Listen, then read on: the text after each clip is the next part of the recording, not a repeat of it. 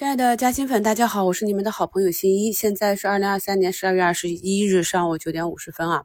那么对于市场近期的情况，细心的朋友可以对照看盘软件回去回听一下这一两周我们的节目。市场整体的运行情况呢，还是比较符合我们的判定的。特别是我们每周的啊每周日给大家更新的一周展望里，也是把整体的大的方向和节奏跟朋友们梳理了。尽管啊，近期市场比较低迷，但是在评论区看到我们的老粉啊，也是听了这么多年的节目，是建立了比较好的心理预期，在仓位管理上也是有纪律性了。那细心的朋友就会发现，跟随我们节目点评的这个节奏，逐步的在底部左侧加右侧布局。那么在提示风险的时候，逐步的对象，那么大的节奏上，我们还是把握的比较准确的。在本周二呢，啊，就是给大家加更了。期待已久的特别节目啊！尽管昨天市场还是下跌，今天又走了一个新低，但是这里呢，机会凸显。无论是从空间上还是时间上，我们都不应该恐慌了。那么有一些新朋友，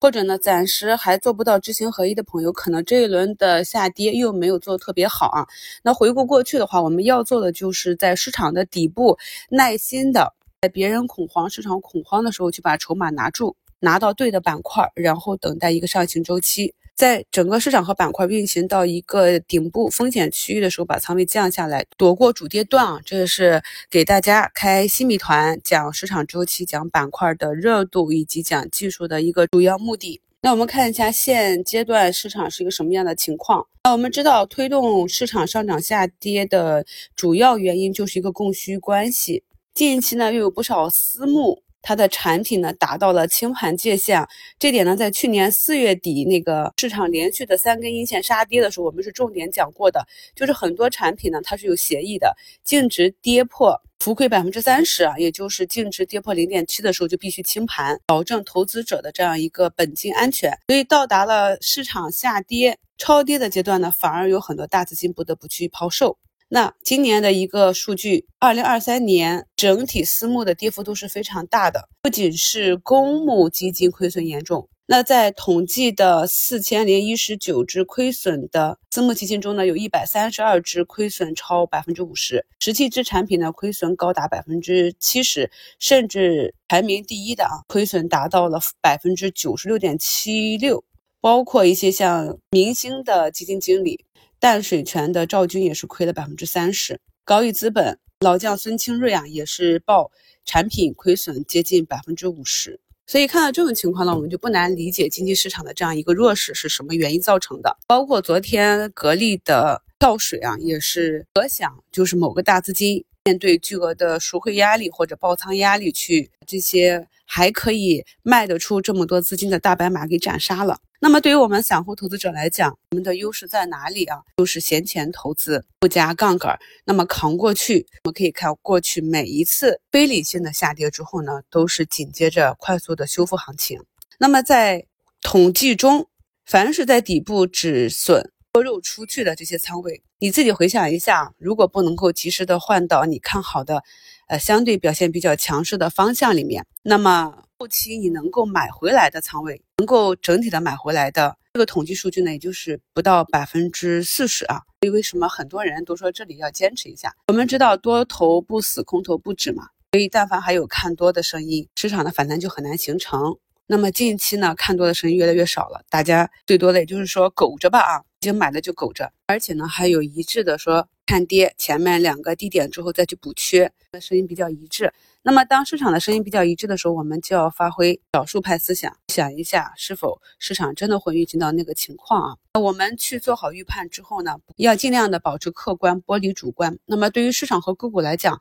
就是按照我们的技术。那在早评里也是非常明确的跟大家表达了我的观点啊，就是年前投资啊，耐心等待大周期的转换，并且啊。早盘的评论中也是说了，仍然在左侧的，那么按计划去布局；出右侧的，你布局结束的持股或者滚动持股。那在我们近期呃所讲的这几个案例中，啊可以看到像疫苗生物这个万泰生物啊，就是连续走出了强势。因为这个行业呢，我们也是跟踪了很久了。如果确立了。新一代的疫苗产品是由本家它研发出来的，那么它的市值应该是在行业内未来达到一个龙头市值。那么你去匹配一下板块内目前的龙头市值是多少亿，就可以知道它的市场上给它的预期价格，所以你能理解为什么它能逆势这么强势啊。这是我们近期市场走弱，我从逻辑图形上呃跟大家去分享的一个选股思路。另外呢，在周二、周三我们节目中贴图的。这些在时均上方运行的个股，那么今天的表现也都是比较好，继续的是走自己的独立走势啊，这就是已经走出右侧的逆势方向的把握。所以呢，在每一次市场下跌、超跌的时候，我都强调，这个时候不应该躺平，